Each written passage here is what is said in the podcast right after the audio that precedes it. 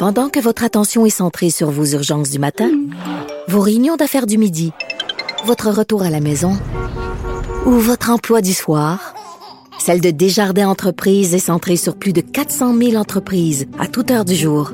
Grâce à notre connaissance des secteurs d'activité et à notre accompagnement spécialisé, nous aidons les entrepreneurs à relever chaque défi pour qu'ils puissent rester centrés sur ce qui compte, le développement de leur entreprise.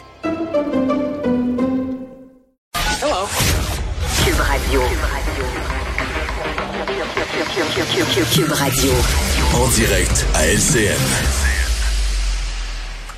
14h30, allons retrouver notre collègue dans nos studios de Cube Radio, Geneviève Peterson. Salut Geneviève. Salut Julie.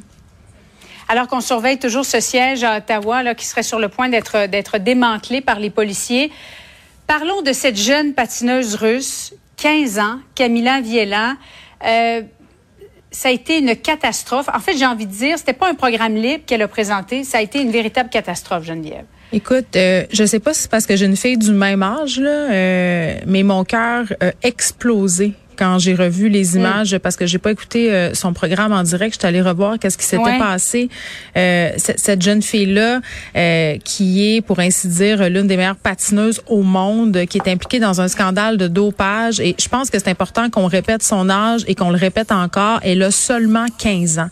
Et là, elle est au cœur d'une polémique absolument incroyable. Tous les yeux sont rivés sur elle et on l'a, on lui a permis en fait d'aller patiner, même si pour des raisons évidentes là on l'a écarté du podium, c'est-à-dire que c'était classé, euh, puisque visiblement elle aurait pu faire étant donné son grand talent. Elle aurait pas pu avoir de mhm. médaille. On attendait euh, la fin de l'enquête. Est-ce qu'on a bien fait de la laisser aller compétitionner? On la voit tomber. Elle est tombée quatre fois. Elle avait le visage défait. Euh, puis vraiment, là, cette petite fille-là, à mon sens, elle a été livrée en pâture à la fosse au lion. Imagine-toi, là, tu as 15 ans, tous les yeux de la planète sont rivés sur toi. Tout le monde te juge. Il y a des rumeurs de dopage. Et elle, vraiment, là, elle est défaite. Et on voit son entraîneuse ici, là, parce qu'elle est effondrée en attendant ses notes, euh, qui essaie tant bien que mal, mais de façon assez tiède, de la consoler, de la rassurer, parce qu'elle a toute une réputation, cette entraîneuse-là, là, Julie. Euh, faut savoir, mm-hmm. là, quand D'employer des méthodes dures, là, ben, On est dans cette culture toxique euh, du sport d'élite, là, mais peut-être poussé à un niveau assez intense, là, des enfants qui sont, puis là, je m'excuse l'anglicisme, mais je pense pas qu'il y a une meilleure traduction que ça, euh, qui sont groomés, c'est qui sont en quelque sorte dressés depuis leur plus tendre enfance à devenir des champions. On en fait des machines et cette entraîneuse-là a déjà dit à plusieurs mm-hmm. reprises que si tu pratiquais bien ton sport, tu n'avais pas de vie personnelle, euh, que tu étais complètement euh, dédié à tout ça. Donc, évidemment, quand ton rêve s'effondre à la face du monde comme ça, on peut penser que les, les conséquences sur ta psychologie d'athlète, là, moi, je sais pas comment il va faire pour se remettre de tout ça. Je sais pas pour comment. Pour se relever d'une épreuve comme celle-là, effectivement. Et dans le fond, c'est un peu euh, le karma qui lui arrive parce que, par exemple, elle était première au programme court, donc elle aurait pu gagner. Pour les autres, il n'y aurait pas eu de podium, pas de médaille. C'est terrible en attendant les conclusions de l'enquête. Exactement. Et Geneviève, qui a gagné la médaille d'or, médaille d'argent aujourd'hui? Le sais-tu? Deux oui, ben et puis il était pas si contente que ça, hein, hein euh, parce que là, euh, bon, tout ça est entaché euh, évidemment. C'est pas ça qui était prévu. Non, c'est pas ça qui était prévu. Puis moi, ce qui me fait le plus capoter là-dedans, c'est pourquoi on laisse des athlètes aussi jeunes que ça compétitionner à un niveau olympique. On a vu récemment là, des joueuses de tennis qui sont sorties pour dire moi j'en peux plus de la pression, j'en peux plus des commanditaires, j'en peux plus des médias. Ce sont des enfants, Julie. Puis quand je lis les commentaires sur les médias sociaux du monde qui disent ah mais là elle avait juste à pas se droguer, euh, tu sais elle a 15 ans, elle est capable de prendre des décisions.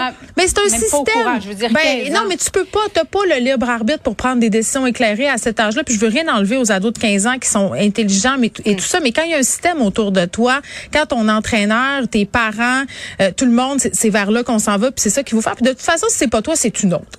Donc, je trouve ça très, très facile de dire qu'elle le savait. le système. Ben oui. C'est un système de dopage étatique. Ben, et il y a personne qui comprend comment se fait-il que les Russes ont toujours le droit de participer aux Jeux olympiques alors que hmm. on leur avait euh, interdit de, de participer aux, Jeux olympiques de Pékin notamment. Hmm. C'était C'était supposé être leur retour en 2024 pour Paris.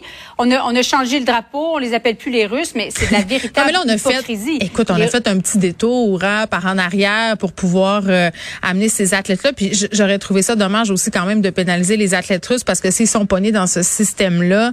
Euh, entre guillemets, c'est pas de leur faute.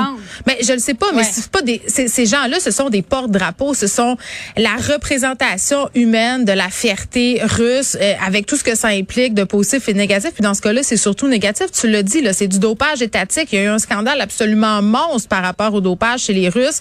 Euh, rien visiblement n'a changé. Puis là, tu avais Vladimir Poutine qui, qui, était là, qui se flashait là, pas de masque, à voix, tout va bien, pendant que sa patineuse euh, s'effondre dans la face du monde et que probablement cette fille-là va être dégoûtée du patin jusqu'à la fin des temps. Puis je sais pas pourquoi, là, dans les sports comme le patin, la gymnastique, euh, tous ces sports-là, là, je dirais pas des sports de filles, mais des sports d'apparence où on a des figures, où c'est très, très codifié. Ces cultures toxiques-là semblent, ça semble être la, voie à suivre pour faire de des athlètes des championnes. Euh, puis ça aussi, à un moment donné, il va peut-être falloir y réfléchir. Comment ça se fait qu'on a besoin de réduire ces petites filles-là à néant, de les écraser? Euh, il y a des problèmes d'anorexie, Julie, en veux-tu, en v'là. Euh, pourquoi c'est comme ça? Pourquoi on tolère ça? Pour l'excellence, pour, pour des médailles, pour des costumes, pour des belles danses.